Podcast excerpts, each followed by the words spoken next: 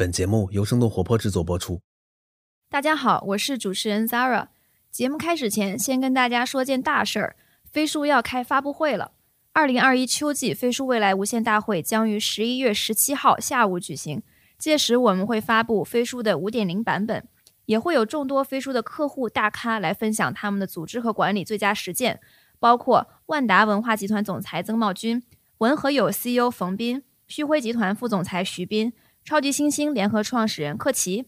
还有上过我们节目很受大家欢迎的得到 CEO 托布花，欢迎大家在 future 点飞书点 cn 预约直播。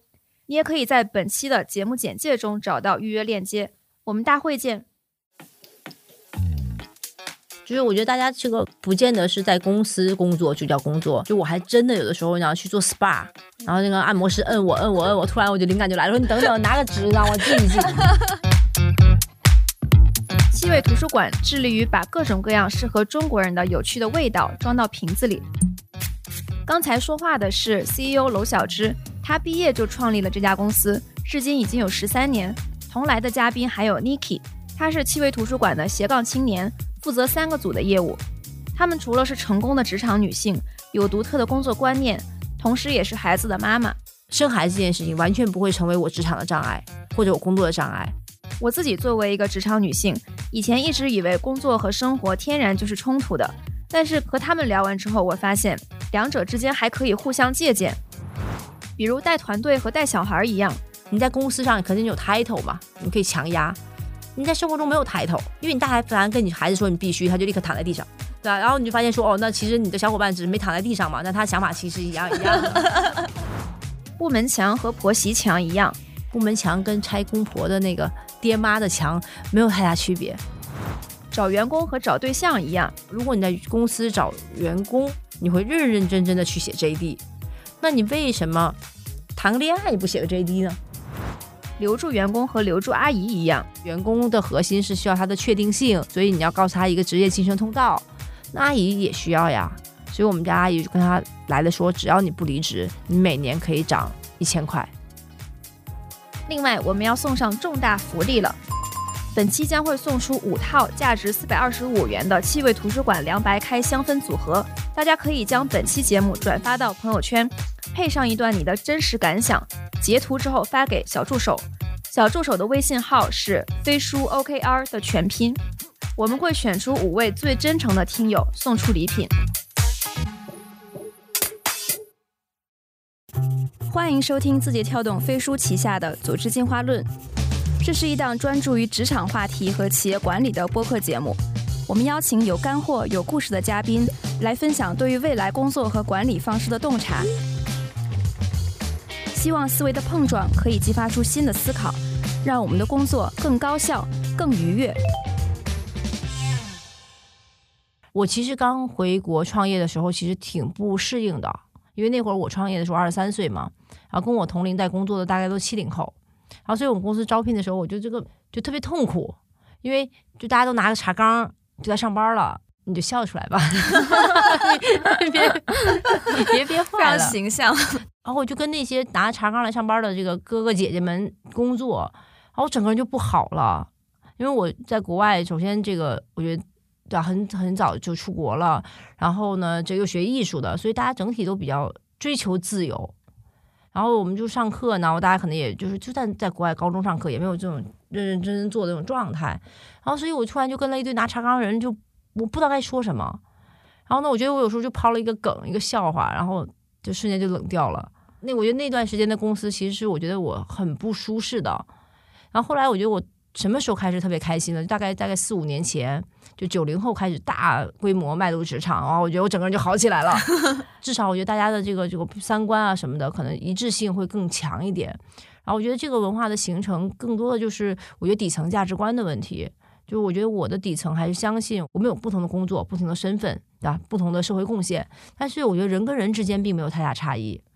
那这是我觉得我底层相信的，我觉得人就是人，啊，我跟你是平等的，我跟任何人都是，我觉得整体在这个需要被尊重、需要有尊严、需要被好好对待这件事情上是平等的。我觉得也鼓励大家把自己当人看，就这话说的好像挺奇怪的，对吧？但是这个我有很多伙伴后来会跟我分享说，哦，我确实之前不把自己那么当人看，因为我不照顾自己吃饭，我不照顾自己睡觉，然后嘛，我不 care 我自己高兴不高兴，我就要工作，那这个东西也不算真的把自己特别照顾特别好。举个例子，比如今天你领导找你说话的时候，你可能就要毕恭毕敬，但是你的下级，你可能就会觉得说啊，那好吧，随便。这个东西它其实是把人当工具的一种状态。那我觉得我们可能更鼓励的说，今天我们就人和人之间，我们都是互相有人情味儿的对待，是这样的一个基础的价值观，构建了我们后面所有的这些，我觉得企业的所谓的文化。为什么会鼓励大家身兼数职，就是斜杠青年这种？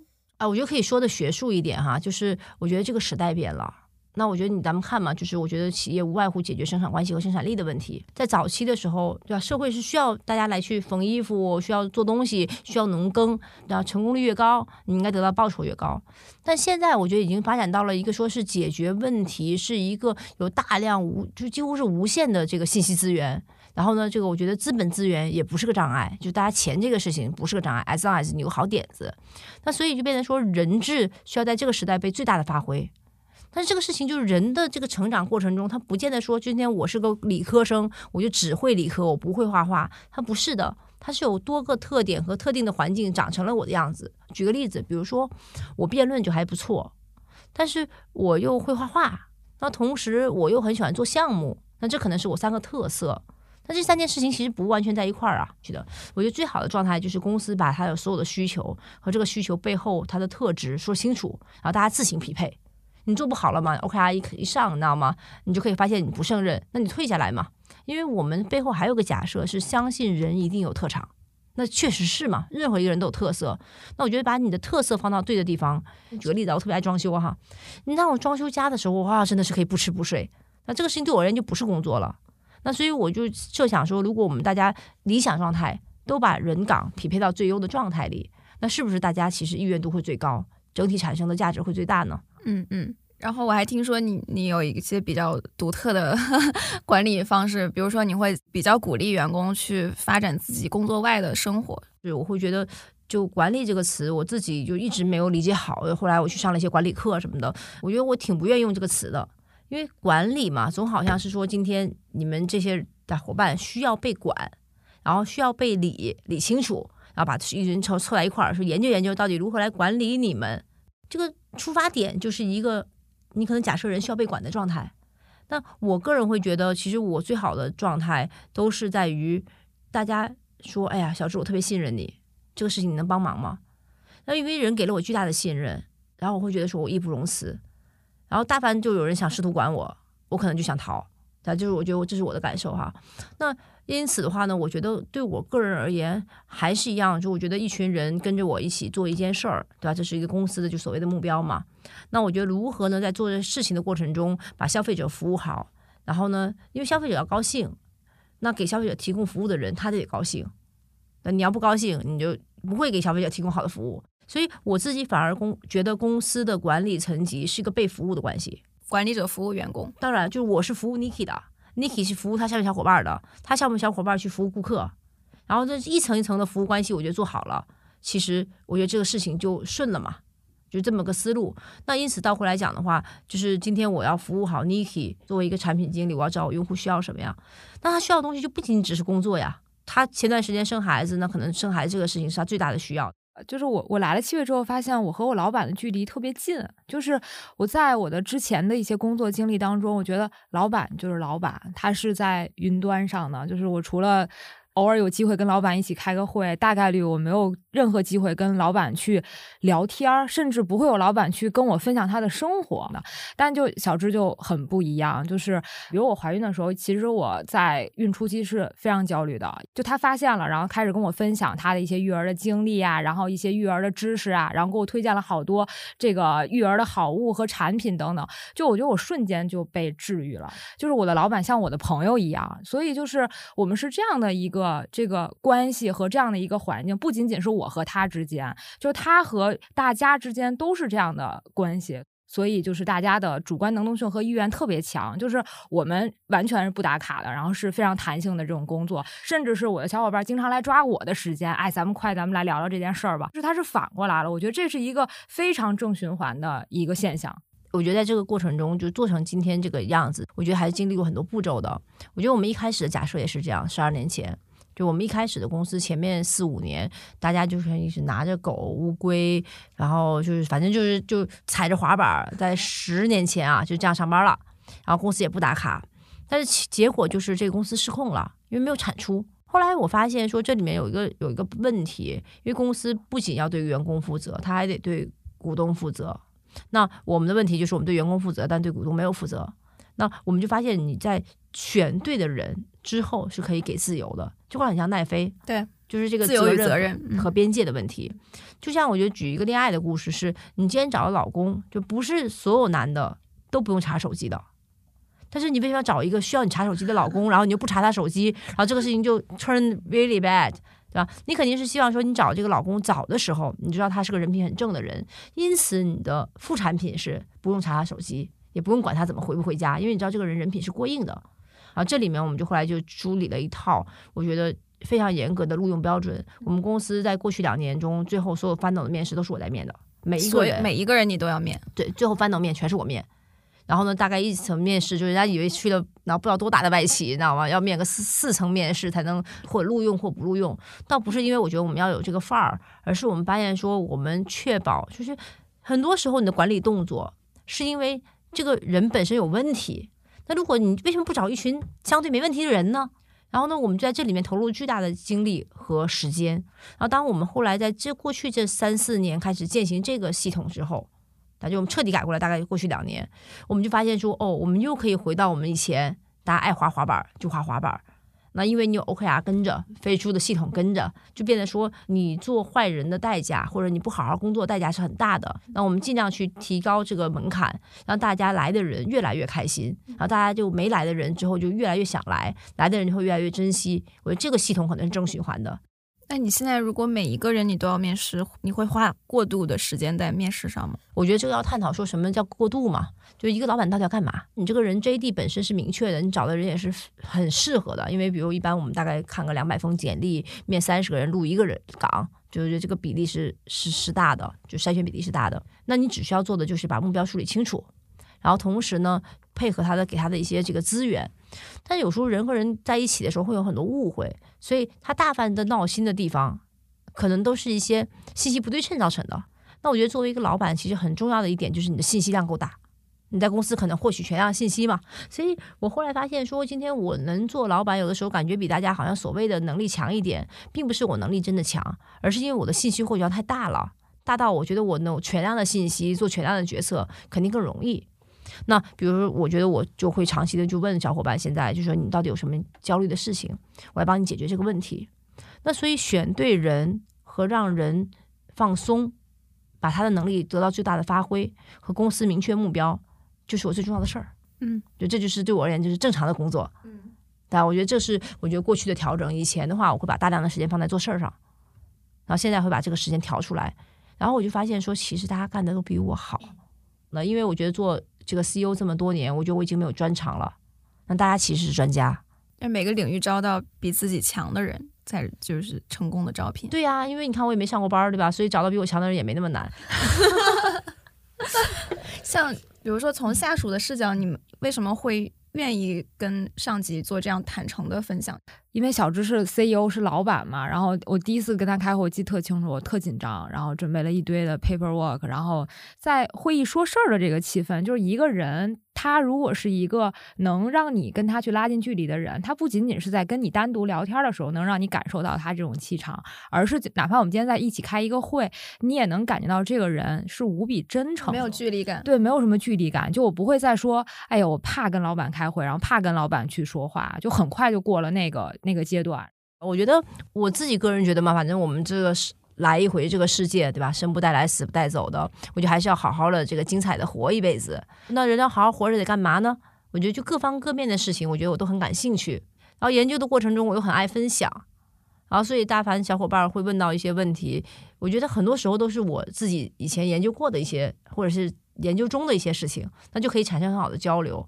那就比如说，作为人，对吧？作为一个北京生活的一个人，你可能遇到的问题不会差太多。无外乎是你该什么时候结婚，怎怎么谈恋爱，啊，万一结了婚怎么跟公婆相处、孩子相处，你该怎么面对你那点赚的钱，怎么理财，怎么怎么养老，这些问题也是我工我生活的核心问题题的。我觉得人要最好把对的时间放在对的地方上。那何为对？我们就从生活比例来看。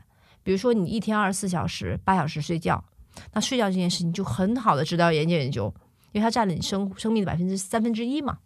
那比如说，你发现说你一生有四十年要工作，那如何择业这个事情就很重要。就是我觉得你要把做一个决策，你就要在做决策之前，认真的把这个决策需要思考的东西成比例的想清楚。如果它是一个长达三十年的决策，你最好要需要花个三个月把它想清楚吧。但我发现人很妙，就是大凡你最重要决策的时候呢，你都很感性，对吧？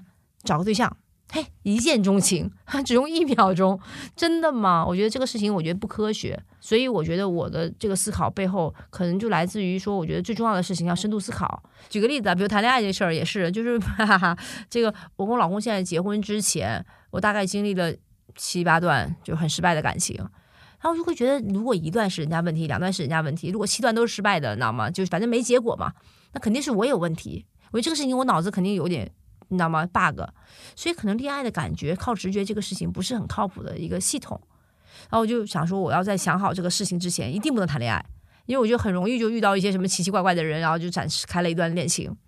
然后想说啊，如果你在公司找员工，你会认认真真的去写 JD，那你为什么谈个恋爱不写个 JD 呢？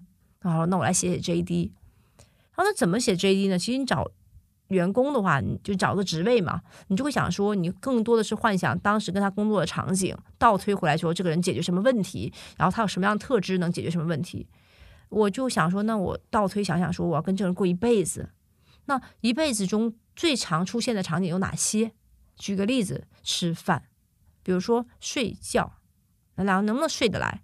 那聊天能不能聊得来？然后列了个列表之后，发现哇塞，就是我那个列表跟我以前找的那个人是如此的不 match，然后就发现说哦，那就知道为什么每次都失败了嘛。然后这个事情大概想了一年才想清楚，然后想清楚之后呢，我觉得我这个点还比较好，就比较执行派，我要拿这个列表出来看看，知道吗？然后就很快遇到我老公，我再拿到个表，知道吗？全符合。事实上，我们俩结婚八年，你知道吗？这个就是我越来越觉得，我那个理性想好的东西，比我感受更了解我自己。就每每看到一些一定会吵架的场景，因为那个就他是那个性格，我是这个性格，两个人在卖在一起就不吵，就能好好解决。我觉得只能感慨说，哦，当时那个表太好了。所以我我觉得你其实是把工作里的很多 lesson 用到了生活里。对啊，因为你工作要解决问题，但其实难道你在生活中不是跟你老公一起，或者跟叫家人一起，跟朋友一起打关打怪吗？也是。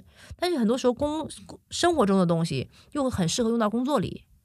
就举个例子，比如我跟我孩子，你就有时候发现他不懂的情况下，你是不会怪他的，对吧？你发现说你到底怎么样一个人去真的所谓的信服你？你在公司上肯定有 title 嘛，你可以强压；你在生活中没有 title，对吧？你孩子如果真的喜欢你，或者他跟你较劲儿，你是很清楚知道你用了什么方法的，然后那个方法更适合拿回来带团队。而不是强压说你必须，因为你大孩反跟你孩子说你必须，他就立刻躺在地上，对吧？然后你就发现说哦，那其实你的小伙伴只是没躺在地上嘛，那他想法其实一样一样的。这个很多东西你知道吗？我觉得经验就不是一个工作和生活中互相借鉴经验，是我觉得人和人之间、事儿和事儿之间，就是理论上更应该更互相借鉴的。所以大家只要有意义的活着，对吧？活着有意义感。其实我觉得，所谓的工不工作，或者是不是八小时这件事情，或者是十二小时的事情，我觉得不强求，因为我们在做的很多时候已经不是体力工作了。那个灵感来的时候，那三分钟就能解决你三十小时想不清楚的事儿。你把这个人扣在公司里，他三十个小时，他只是形形式上在工作，我觉得这个是没有意义的。然后我们公司真的下午六点就没人了，太可怕了。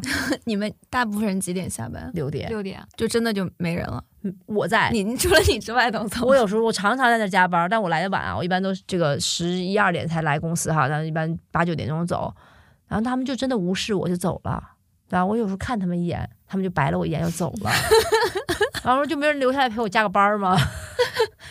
你们也不会介意，就是老板比自己下班晚这件事情，这不是不会天天发生的事不会造成压力。我们企业文化就不是那样的，就不是说今天小时在这儿坐着，就像好多国企啊，领导没走，所有人都不能走，都在这儿。就像他说，就可能你的躯壳在这儿，但心早就飞了。就是 我觉得大家这个不见得是在公司工作就叫工作，对，大家在哪工作工作就好了嘛。对，因为然后就是我像在不要有这种刻板的想法。工业时代，你必须得在流水线上才能完成工作。对但是现在大家都是脑力劳动，对啊其，实你在哪儿都可以去想这些事儿。对，很多时候你知道吗？尤其是一些创意的想法什么的，就我还真的有的时候你要去做 SPA。嗯然后那个按摩师摁我摁我摁我，突然我就灵感就来了，说你等等，拿个纸让我记一记。但是你这个东西，如果你这么说的时候，你知道吗？就是你人家问你说你干嘛呢？大上班了啊，周二上午十点钟我才做 SPA，就是你觉得我都有点羞于启齿。但其实如果这是我灵感最好的方式，有的时候你要哎，大下午四点去游泳去了，因为你是是不是有点羞于启齿？但是有的时候真的是那个状态最适合出结果。有些事情啊，那还开会还是要开会啊什么的。所以我会发现说，为了让大家避免有这种羞于启齿的状态，因为有的时候我觉得不仅是老板想看员工八点钟都齐整整的在公司待着，有的时候我自己在公司待到八点钟，所以我觉得我特别想杜绝这个现象，就是大家不要去熬。然后呢，今天工作到底好不好？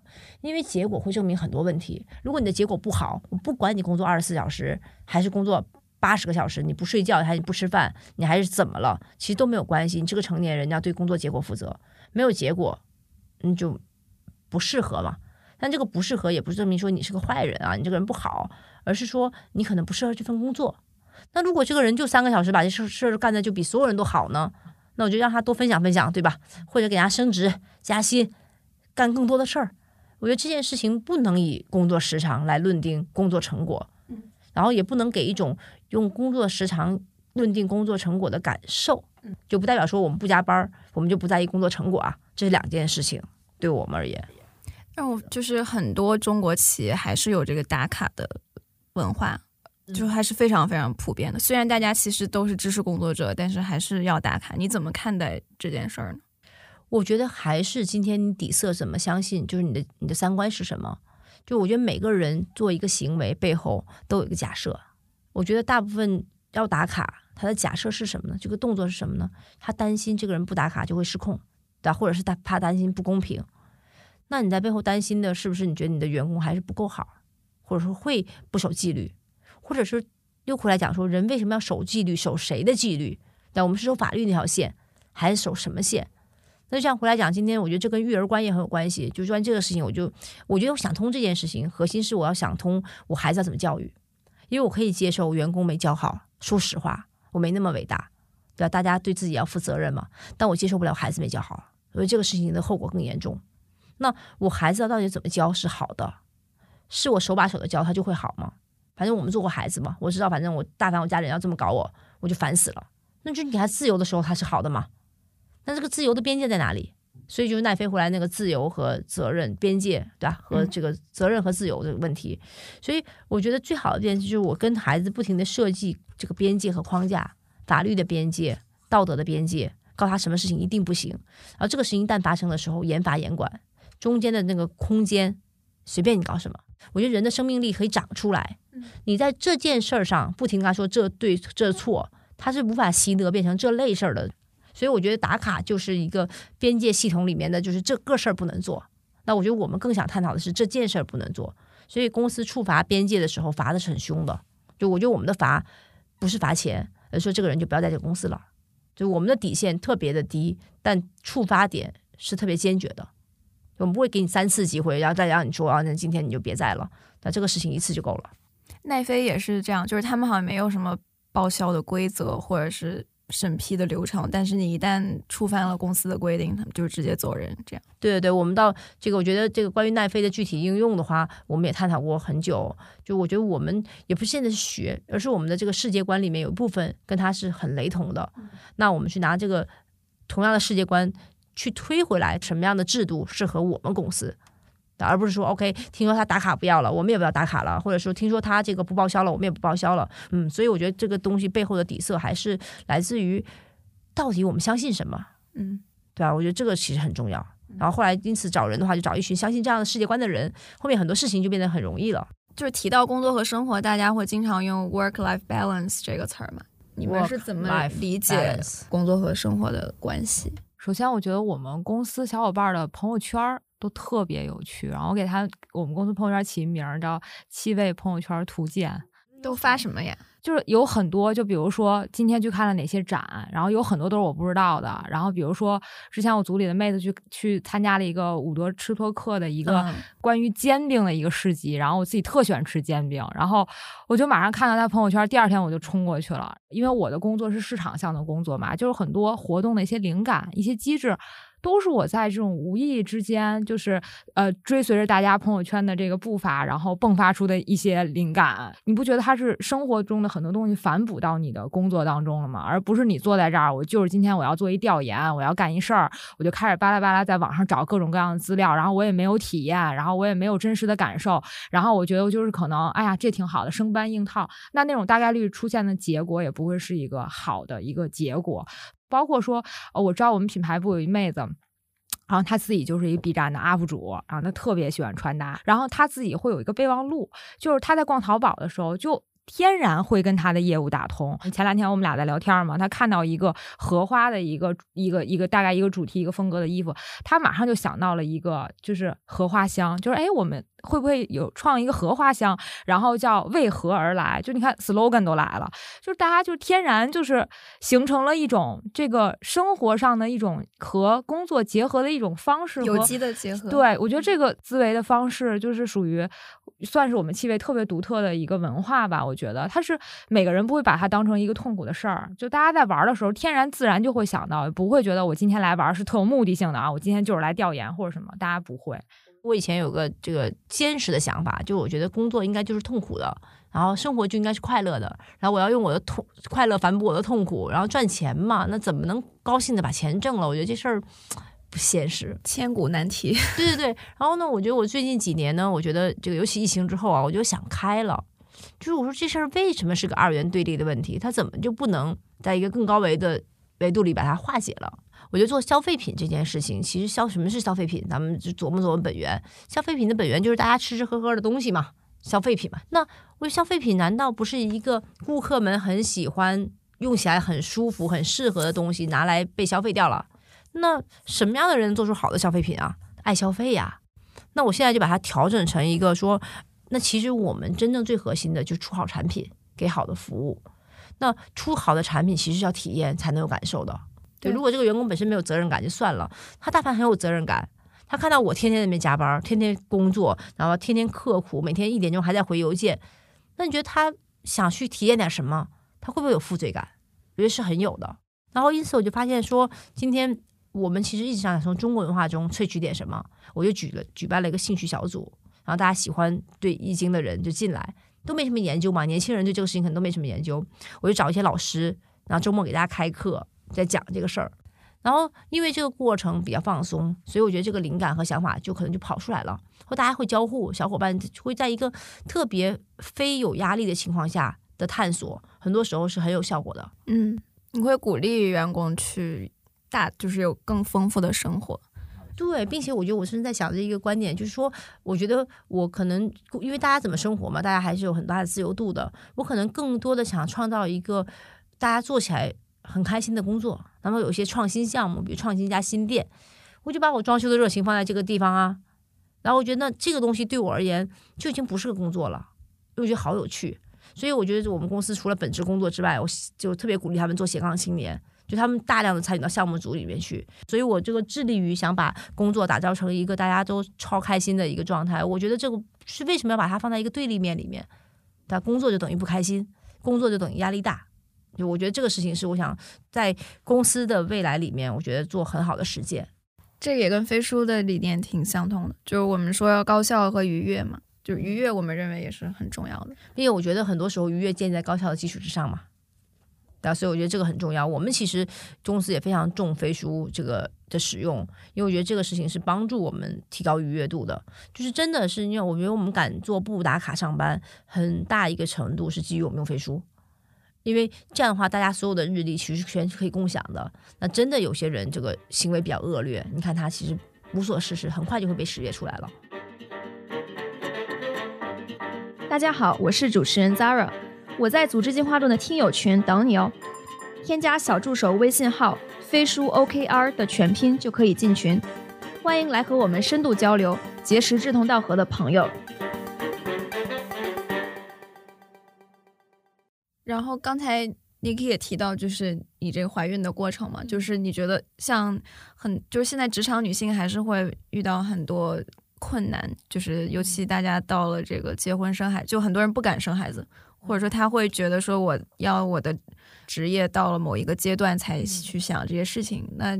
你们是怎么看待这些问题，或者怎么去解决这个问题呢？就像刚才小石说，工作跟生活本身不应该是一件冲突的事儿，然后生孩子和工作也不应该是一件冲突的事儿。我来公司四个月，然后就怀孕了，就大概率我觉得老板会怎么看我？跑我这儿生孩子来了，我真的我特焦虑。我觉得就是就是我感觉我在七位的职业生涯基本就完了。因为我身边的很多这个朋友、闺蜜啥的，都是他们直接就是啊，你去这家公司生孩子去了，就是当时会我说没有，我说就是精挑细选、深思熟虑，然后觉得跟气味特合，然后来了气味，然后所以我当时特崩溃。后来我觉得我朋友都特别羡慕啊，就是整个这个从怀然后到生到休完产假这一年多走下来啊，我觉得我心心路历程和我自己发生特别大的一个蜕变，我觉得是，首先是。疫情期间，就是呃，公司给我们每个人都上了这个商业保险。就是，而且我们公司完全没有裁员和降薪。我觉得这个首先是一个安全感的建立，就是公司给你很强的一个安全感。就是我那个时候，呃，我虽然怀孕了，但是我来七位工作的时候，就是和一群有意思的人在做有有意思的事儿，只是我肚子里有个娃而已，并不是说这件事情就和工作是背离的，是冲突的。而且当时小芝组织一特有意义的一事儿，就是拆书会。就为啥登拆书会？拆书会。对，就是他选了十本书，然后呢，我们建了一个，就类似于他现在是玄学小。小组当时我们是一个拆书小组，对，然后我们花将近三个月的时间看了十本书，就每周看一本书，然后大家看完之后每周会拿一个固定的时间，然后我们面对面，然后就讲你看这本书除了知识层面的以外，人生更多的启发和启示。所以整个拆书会之后，就到已经到我的孕晚期了，就我觉得。我反而没有说像那些妈妈，就身体上的辛苦，大家都会有。就是随着你身体变得越来越笨重，你会脚肿，然后你会觉得这个每天你浑身都是浮肿的，这些问题都会有。但是我觉得一个人他的心态是特别重要的。当你在一个好的心态下，你会天然克服掉这种痛苦的这些东西。真的。所以那个时候经常就是要或者争取一些工作、一些项目就交给我，我我来，我没问题。就是会有这样的一个。这个状态，而且就是当时，嗯，公司里的其他小伙伴就会说说，呃，我感觉你之前就挺不开心的，然后也不是特别能聊天的，然后说感觉你整个人都不一样了。就那个时候，我就特愿意跟大家分享，因此得名七位非知名相声演员，就是大家都想就邀约我来聊一聊，就是有什么可分享。别老哭。还行吧，我还我我还行吧，你还行，你还行，但是真的有时候就知道吗？就是我真的被 Niki 特别感动，因为我觉得我在办那个猜书会的时候，我觉得也没那么多想法，就是觉得说，哎，我们形成一个，我在试一套新的系统，然后现在这个猜书会的系统就植入到公司里了，尤其是一些新组建的部门，大家会通过一个猜书会的两个月的陪伴，然后让这个整个部门有一些共同的认知，因为这样的话就比较没有那么在工作的状态里嘛。那我觉得后来 Niki，因为她这个我觉得变化还挺大的，尤其她生孩子的过程，我觉得她整个就更完整了，然后更升华了。之前的工作或者生活中都是一个很坚强的人，然后公司就是真的是，我觉得我们公司现在真的变得越来越爱哭了。就没有我我我理解，其实是不是大家都爱哭？我觉得是我反正就我自己的经历，我觉得是首先我打开自己，而且很多东西我跟自己和解了。我觉得所谓大家哭，其实就是和解了，就我我我被自己感动了，然后哭过之后，你就会觉得我每天都特开心，真的。然后而且就是包括前几天也在跟同样是这个职场的妈妈，就是公司里的小伙伴去分享我的一些经经验嘛，然后他就会说啊，我每天都特别想我的宝宝，然后我就有时候会觉得有点对不起我的宝宝之类。他说你。会有吗？我说完全不会有。为什么会有？就是我来上班的时候，我就是 Niki，我就是我自己，我不是谁的妈，也不是谁的老婆。我今天就是为我自己的理想和我喜欢的事情，在和一群呃有趣的人在共创的一个过程。我享受这个时间，就在这个时间，我就安安心心的干好这个时间段的事情。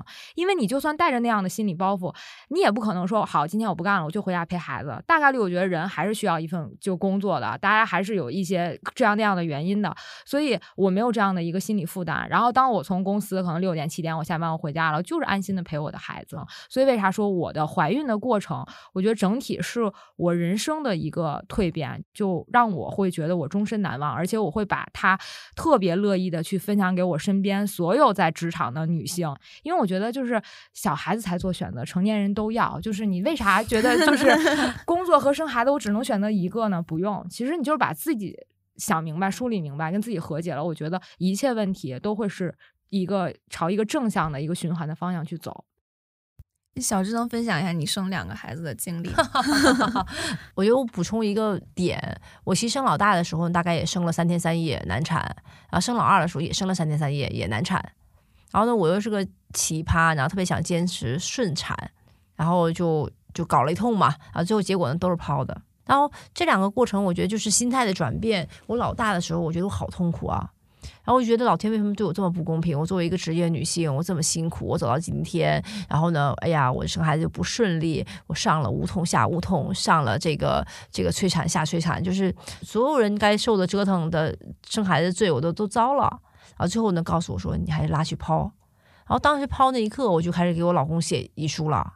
然后我就跟我老公说，我说那我要死了，怎么怎么怎么怎么样？然后老公整个人就绿了，就他。本来就不知道这事儿怎么了，然后他也是第一次当爸爸，然后我们两个就是他在这个产房外面，然后就崩溃，我在里面崩溃，就大概我们生老大的过程。然后后来带老大呢，就也比较坎坷。然后其实生老二呢，我想说我一第一次没搞明白，我第二次就好好想清楚。然后因此呢，我在这个之前，比如说生孩子之前冥想，然后呢，我觉得梳理心态，然后我觉得整个状态非常开心。我到公这个生之前最后一天还乐乐呵呵的跟他们搞什么什么这个复盘会什么的，然后就跑去生孩子了。OKR 复盘会，对。然后因为第二次就一回生两回熟嘛，我带着我的游戏机，带着我的卡牌，带着我的零食，然后就大大包包的就然后去这个生和睦家去了。过程中呢，我还安排了那个 friends visit，然后我朋友要来要陪我打 game，然后后来其实过程中也在上无痛下无痛，其实还是这么个过程。但我就想说，哎，有痛苦来的时候呢，你可以尝试说今天如何接受痛苦，因为有的时候我看那本书哈，就讲说痛苦其实是一个很好的良药。然后说来试试，你知道吗？这个如何跟痛苦做朋友？然后你发现可能也没那么痛了。然后那这个因为痛是一阵一阵的嘛。然后他第一天生不出来，又是个打击。我想说，然后那个那个医生就跟我说要给我搞一针杜冷丁。然后说，嗯，杜冷丁没体验过，可以试试。然后我就发现说，这都是一种体验。其实把它定义成好或坏，或痛苦或开心，是我能选择的事情。然后会发现，在老二的时候，我就每次都把它变成一种有趣的体验的一个选择，而不是个痛苦。就为什么这事儿又是我的？我其实过程还挺 nasty 的。但是我觉得这个 nasty 也不会经过第二次，人生可能也只有一次。那杜冷丁也不能天天打，我后来打了两宿的杜冷丁，然后还其实发现说，哦，那杜冷丁就是杜冷丁，那么还是有奇效的，就很爽。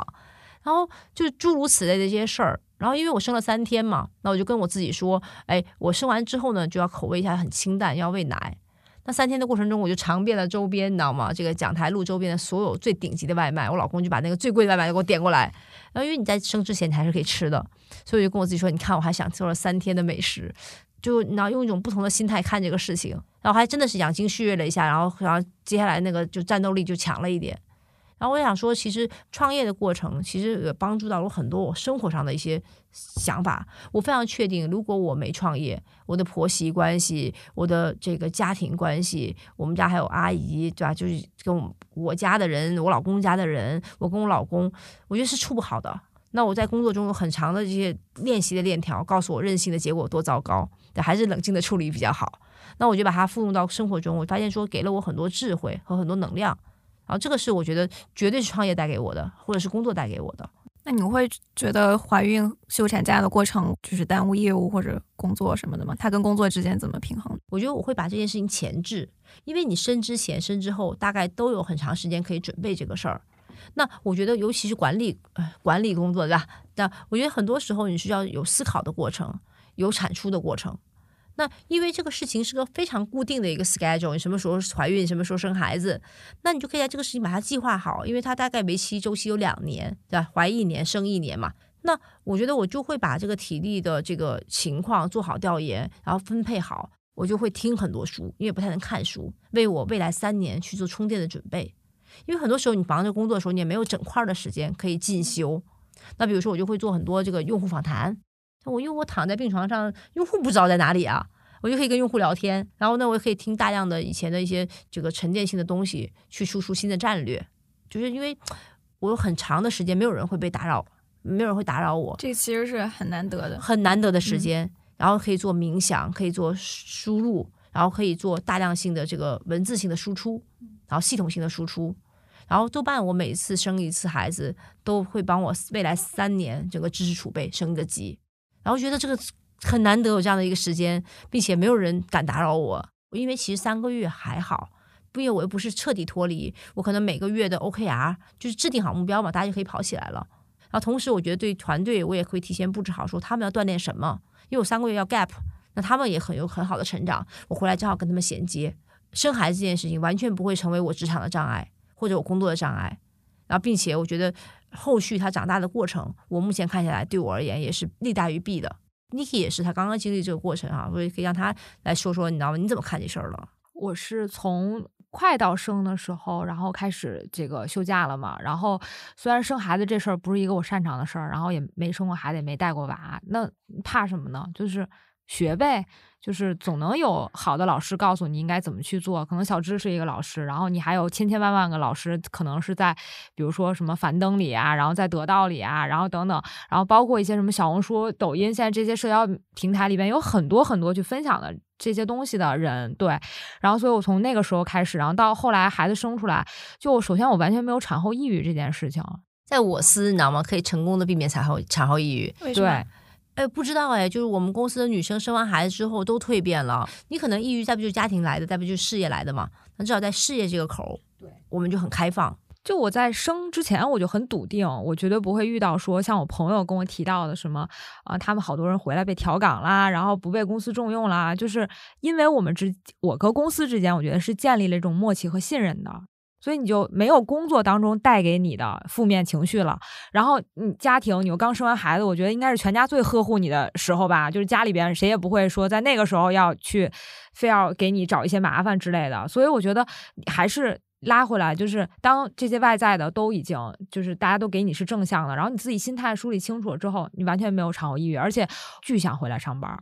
就是我还跟我们提前回来的，对我是提前回来上班，就是我已经在家休息的够了，然后我觉得我也。呃，找了一个特好的阿姨，然后我我找阿姨过程也可以简单分享两句啊，就是我们都有找阿姨的 这个 SOP，对，就是我我找阿姨也用了一个，我觉得是我这个做一个从零到一的一个项目时候的一种思考的一个逻辑，就我找了一特年轻的阿姨，我们家阿姨是比我大一岁，然后她可能没有那么多育儿的经验，因为年龄在这儿嘛，她可能带过的孩子绝对没有那种四五十岁的阿姨经验丰富嘛，啊，但是我当时是怎么想这事儿？我觉得我一定要找一个和我和我老公能沟通的。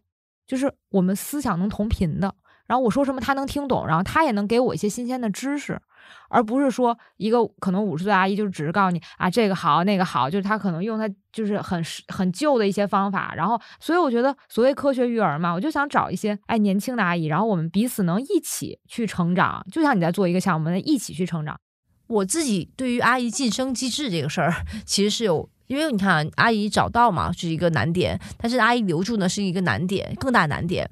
因为阿姨大概率会在小区走来走去，然后她就会听到各种各样的八卦，然后所以这个阿姨就很容易跳到小区里的隔壁家，然后尤其是好的阿姨嘛，然后所以我觉得阿姨的核心它是就是像像工作中我们就要分啊，员工的核心是需要他的确定性，因为你要给他确定性，所以你要告诉他一个职业晋升通道，那阿姨也需要呀，所以我们家阿姨就跟他。来了说，只要你不离职，你每年可以涨一千块，然后呢，后年一万二。我们这个招聘的时候，大家就问我说：“那我如果在家待十年呢？”我说：“那就两万啊。”他说：“真的吗？”就是你看，他一开始就会有一个很希望的稳定性的一个通道，就明就很明晰了嘛。那就举个这样的例子，我觉得这就是在我在公司好好做招聘，要好好搭团队，然后呢，跟团队小伙伴，就我觉得这个东西还是要用心。对，我觉得我们可能是一套这个方法论沉淀下来的。对，就我觉得这个，我就没想到后来找阿姨还解决了就是家庭沟通的问题。这个就是我觉得我干这事儿的时候，就仿佛是带着团队小伙伴儿，我们在做一件新的一个新的项目，一个新的挑战。然后我可能也没什么经验，他可能也没什么经验，但不用怕嘛。我们有一个目标拆解的一个方式和方法，然后我们就按照我们自己的这个拆解的步骤、拆解的链路去走就好了。所以我很安心。心，我知道我找到一特靠谱的阿姨，然后她能把我们家孩子带的特别好，然后我的啊公公婆婆也都他们的思考和逻辑也都能跟我同频，我也特别放心。就是公公婆婆的事儿，就我觉得我们就直接在内部就分享一些，就公司有部门墙嘛，那部门墙要拆出去，然后原因就是因为部门墙大家之间就是习性不一样，思维方式不一样，部门墙跟拆公婆的那个爹妈的墙没有太大区别，本质上差不多。对，用一套方法论都可以拆过去，怎怎么拆？你看啊，比如说今天市场部和销售部为什么不一样呢？因为市场部它的这个特核心特征是它可以通过用户看到大局观，那但是他把钱花出去，那销售呢就会觉得说，哇塞，你们天天在花钱花的那么辛苦，可能花的还不是百分百都对，我们天天挣钱，就天然的矛盾嘛。如何能把这件事情变好呢？比如说，我们现在在拆部门墙，就用到一些工具，叫做“哎，我们让一个问题两方提案一个共同项目，然后提案的东西命题都是一样的，然后你可以明显发现，你只能想到 A、B，想不到 C、D、E。另外一个部门因为很厉害，人家想到 C、D、E，可能想不到 A、B，所以部门的优势一下就展现出来了。但由于大家是一个合作项目，所以大家更愿意天然的把优势放在一起拼出来。那通过这个项目，大家就可以天然的看到说，OK，你看人家市场部就是有格局、有这个宏观意识，你看人家销售部就是懂落地，就是大家彼此会看到对方的优势和优点。那比如说像一起要研究一件大家共同的事情，彼此能看到，就是把优势展现出来的东西，而不是一天坐在那边，然后经常的事情就是他就扯到大家彼此的缺点，然后在缺点中一打转。就更容易闭环了，对吧？我爸跟我妈说：“你看，他儿子就这样，你知道吗？就是，然后他爸他妈去说说，你看我儿媳妇，你知道吗？是不是没关灯？是不是浪费菜了？两个人还可以对到各种口径，然后让这个事情就变升级。那跟公司，我觉得一个部门之间，我觉得传八卦也是一样的嘛。那所以我觉得你在公司，因为必须要解决这个问题，然后在公生活中可能有点犯懒，那把这样习得的经验。”就如果你能认认真真的解决好部门墙的问题，你就可以认认真真的解决好你公婆关系的问题。我觉得这里面的底层逻辑是没有太大区别的，很有意思，有没有很妙？这是个多不正经的公司，然后在想什么？那一提到能解决这个问题，我觉得我对于拆部门墙这个命题就立刻燃起了更大的兴趣。我觉得气味是一家对。女性非常友好的公司，但是就是我觉得可能不是所有企业都能做到这样，就是很多职场女性，她们现在还是被迫要在这两个之间做选择。对，我觉得我们公公司的问题就有一点对女性过于友好，然后呢，因此我们就还有那个姨妈假，然后就每个月有一天的姨妈假，然后我后来就跟小伙伴说，我说再不我们也设个姨父假，因为要不然的话，我们公司本来男生就相对少一点，然后希望可以把男性视角也补得好一点。对啊，那女生有姨妈假，男生是不是也有一个月有一天情绪不是很开心？我不知道啊，对吧？那是不是也可以说哦，这一天你知道吗？这个不爽，咱就别工作了，对吧？其他的二十九天把它补回来嘛。我觉得你还是一个非常开明的老板，就是很多老板他虽然道理他都懂，但是他还是没有办法给员工这么多的空间，或者说让大家就直接去休假。我觉得我可能内心深处有点那种反老板的那种倾向，就我觉得我是个特别。反权威的人，你有给其他人打过？你也没有给其他人打过工，是吧？正常的上个正经的班应该没有。然后我估计，如果今天我要是个员工，我就可能是个很难管的员工。所以，因为我可能是一个就没那么喜欢那种权威制式的一个系统。所以我自己今天有有机会，我觉得做公司的时候，我可能也不想把这种状态，然后压给我的伙伴们。嗯嗯，并且我也不太愿意叫员工，你知道吗？就我就叫成伙伴。嗯，我觉得大家一群人在一块儿就是伙伴。嗯，但我觉得这个“员工”这个词也是让我觉得有点哎呀距离感。对，我觉得这个不是，我觉得上下级的关系，我觉得只是承担责任的不同吧。我可能也不会这么定义这事儿。然后刚才提到你们也就是用飞书用的挺好的。你有什么比较喜欢的飞书的功能吗？或者你觉得飞书给公司带来了什么变化？我真的是我听陆琪介绍的飞书哦。陆琪是奇迹创坛创始人兼 CEO，曾任百度集团总裁兼首席运营官、微软全球执行副总裁、雅虎执行副总裁等职务。他就说说，哎呀，这个 Microsoft 已经很久没有被颠覆过了，他最看好是飞书颠覆颠覆 Microsoft。他这样说的，是的，哇。然后陆琪嘛，你知道吗？就是一个很传奇的，拿我的偶像。然后我都不知道飞书是什么，我就立刻下载了。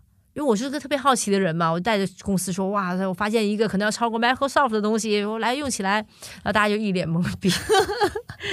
然后我们公司有个小团体，就我就组了个小组，说谁愿意用这个东西尝试新技术，然后就有几个人愿意跟我呼应，我们就开始用起来。然后那会儿的话，我们就发现那个我们给他起了很多 nickname，比如说会议纪要，我们叫把手连弹。因为就很多人可以一起写嘛，八手连弹，然后大家就觉得，就是因为我觉得你给他起一个很可爱的名字，大家就很愿意用。然后就别的部门就听说说，哎呀，有个小组在用八手连弹，然后这个事情就被传播开来，然后就后来就上了 OKR，上了就我们后来就用了日历，然后整个公司就其实我们没有真的植入飞书，也没有一个导入的过程，我们之前的 OA 就渐渐没人用了，飞书就渐渐越来越多人用了。我觉得这个过程就是一个很像公司文化，就兴趣小组导入。然后呢，就它就自己就形成了，口口相传，非常确定。我觉得飞书带给了我自己工作效率大大的提高，然后也换取了很多透明性。嗯，因为我们公司又很强调透明，当然我觉得这个事情，这个工具对我们而言，高效和透明真的是帮到了我们大忙。我们一直在寻找这样一款工具，然后终于被我们找到了。就是你用 Word、Excel 这些，它是不会给你这种这种便捷式的这种工作方式方法的。就相当于以前得我改一字儿发你，然后你再改一字儿，你再发我，就是来回来去就是传，然后文件名改八遍，然后特麻烦。然后我觉得这个是带给我的第一感受，就是我觉得很便捷，然后大家都是很可以很开放的把你自己的一些感受码在一个飞书的这个文档里边的。对，而且它还有。评论功能就相当于我可以评论你的一些东西，然后直接就是大家可以在里边就聊起来了，特适合我们七位的这种沟通方式。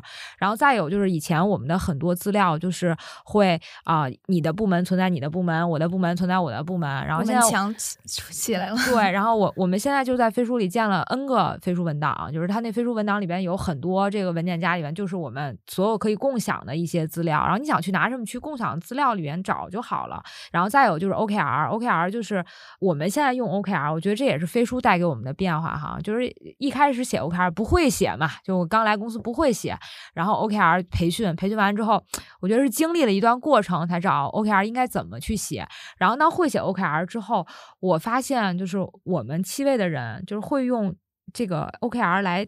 就定义自己的生活，就是会写个人。对，就比如说这个，前两天我跟品牌部妹子聊天，她说：“你知道吗？我下一个季度的 O 是什么吗？就是减肥。我有五个抓手，五个 KR。然后她开始给我讲这五个 KR 都是什么。还有一个这个这个姑娘，然后可能特别搞笑的说拿 OKR 养鱼之类的，就是大家会把这个 OKR 精神贯穿到这个你的日常的这个生活当中。然后这个 OKR 我们在飞书叫上墙嘛，我们公司叫上墙，上墙其实就是到这个飞书系统上嘛。然后这。这这个飞书特别好，是大家 OKR 是横向、纵向打通的，就我和我的上级打通，我和我的下级打通，然后平级之间也可以打通，就我能通过 OKR 知道大家在下个月、下个季度，然后大家的任务是什么，然后公司共同的战略的目标是什么。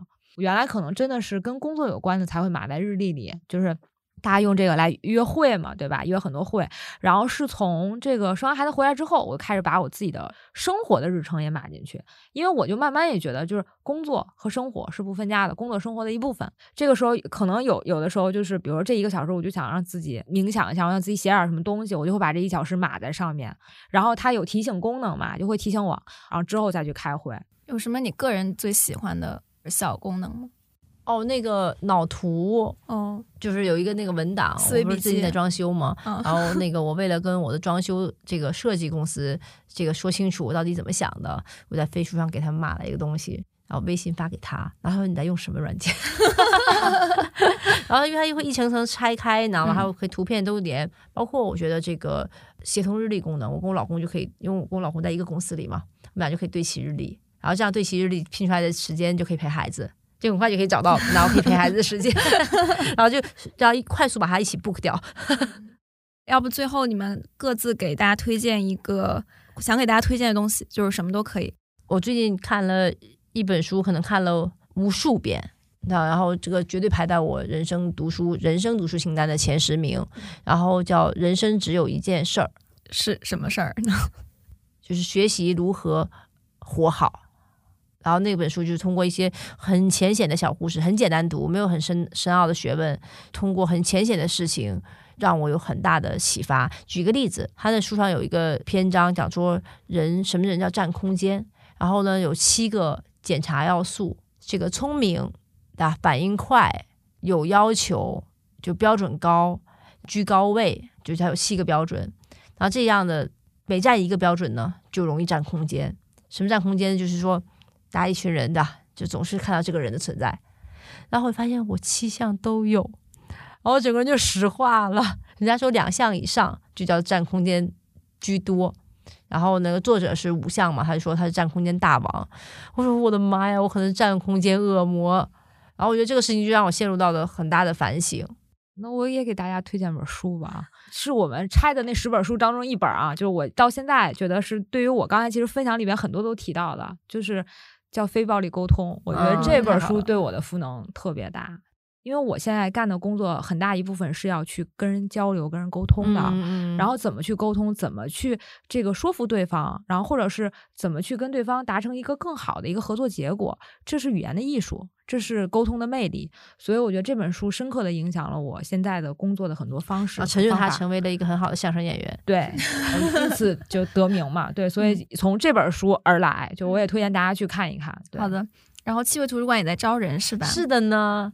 如果我的小伙伴们有互联网的世界观，更相信互联网的世界观，但是热爱生活、热爱消费，那我觉得就特别适合到我们的碗里来。那么欢迎大家，那么考虑有这样的一个机会。所以我觉得，因为我们在整个改造的系统里面，所以出现非常多的新的岗位，然后包括我们的产品经理，就产品这个部门，那全部变成一种产品经理化的思维。那比如说我们市场部也全部现在数字化的市场部的一个状态，甚至销售，我觉得也是一样的，可能是一个增长驱动的一个这个 operation 的状态。所以就公司就变得说哇，虽然是个消费品公司，但是我们看到了全都是这个偏互联网的一些拆解逻辑。所以我觉得特别希望一些爱生活的。然后呢，想生孩子的，然后这个想工作跟生活融合在一起，想来公司交友的，但是我觉得这都是那么我们特别喜欢的小伙伴。然后联系我们的方式，对吧？哎，方式就是呢，大家可以去我们的公众号后台回复“我想来”。然后或者回复招聘，然后都会收到相应的回复，然后里边会打开你想看到的一堆的合适你的一些岗位。就气味图书馆的公众号，气味图书馆公号哟，气味图书馆公号，不要忘记呢。我说我想来，回复我想来，我想来，我们可以定制职位给你。好，谢谢大家，谢谢 Zara。本期的组织进化论就到这里。如果你喜欢这档节目，欢迎转发给身边感兴趣的朋友，我们也期待你在节目下方的精彩留言，同时也邀请大家加入我们的听友群，请添加我们的小助手为好友，微信号是飞书 OKR 的全拼，在这里你可以跟我们深度交流，结识志同道合的朋友，也欢迎大家关注飞书的微信公众号或者访问飞书官网飞书点 cn，感谢大家的收听，我们下期再见。